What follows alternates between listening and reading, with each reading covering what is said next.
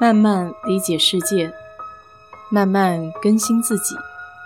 一路人生，要去开心，要去期待，要去热爱。我是 DJ 水色淡子，在这里给你分享美国的文化生活。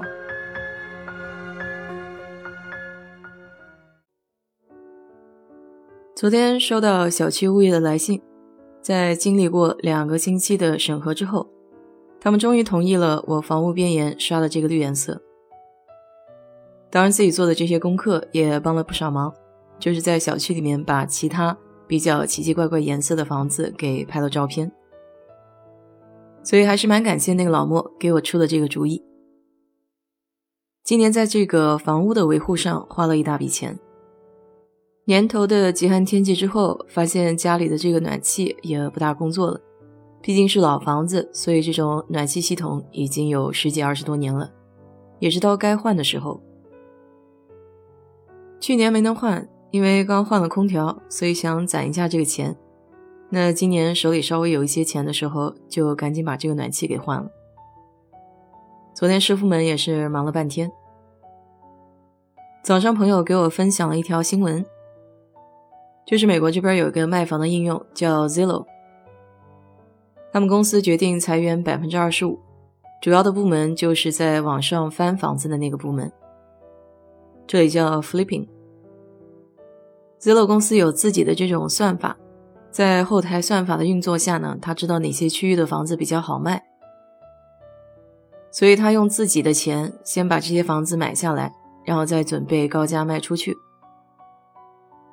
结果这个算法不灵了。整体上，Zillow 因为这个部门大概亏了很多的钱，现在办不下去了，就准备要裁员了。那为什么要提这条新闻呢？我朋友就是问我，是不是因为 Zillow 这种算法在后台操作价格的行为，让整个休斯顿的这个房价有一些浮动？其实房价的上升有很多种因素在调控的，一个就是现在这个利率比较低，还有一个从。加州搬过来的人也变得多起来，再加上通货膨胀，大家都觉得手里有一些不动产会安全一些，所以才一下子整个房市就变成了卖家市场。我相信啊，还是会慢慢冷下来的。正好最近有一个朋友也在看房，他昨天呢就给我发了一条链接，是一个八十多万的房子，但是他有一点担心。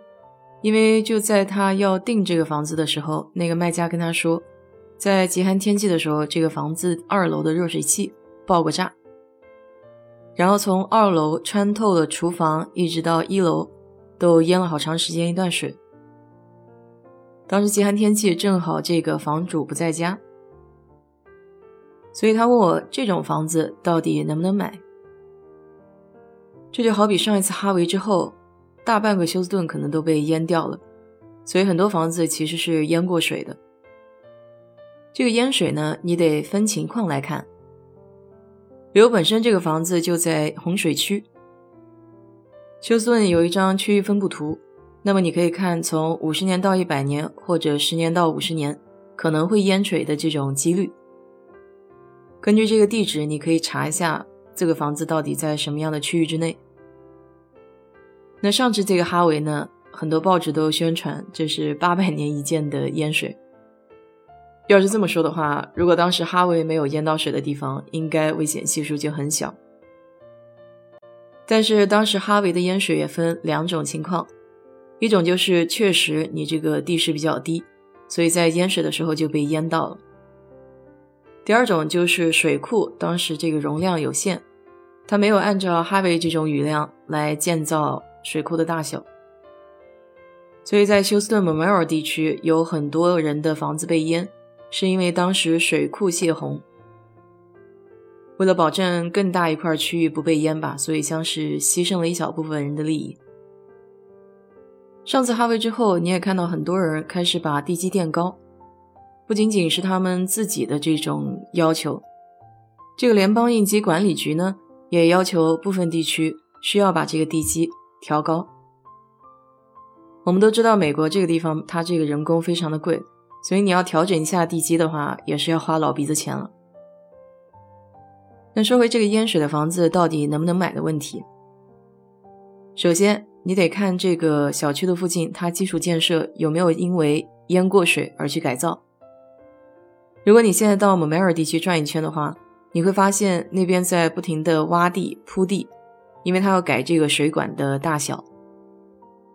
以前地下会积水，还是因为这个地下管道太窄了，雨下的一急，整个地面上就会积水。那把这个管道改的宽敞一些以后，那也就不会存在这种积水的问题了。第二个比较大的问题就是煤的事情，因为休斯顿地区比较潮湿又比较热，所以夏天的时候，如果你这个积过水的房子没有把排水处理好，没有把这个材料底下被淹过的全部锯掉的话，就会在房屋里面产生煤。煤这个东西一旦有了以后，就很难清除。而且长期呼吸这种带煤的空气，对身体不是很好，尤其是小孩子。当然，你在验房的时候可以找一些非常专业的查煤公司，然后给你出一份详细的报告。不过，查煤公司也是抽样调检，所以它是以点测来代表整个面。最主要还是你买房的时候，你心里能不能过这道坎。如果你做了这个检查以后买了房子住进去，你还是会觉得有这个煤的问题，主要是一个心理上的感觉，那你最好还是不要买这个房子，因为这种在意会一直存在。所以我就说，有些时候买房子跟找对象一样，一定要心甘情愿，一定要你自己非常喜欢才可以，否则将来这个房子出了一点小小的毛病，你都会非常懊悔当时为什么要买它。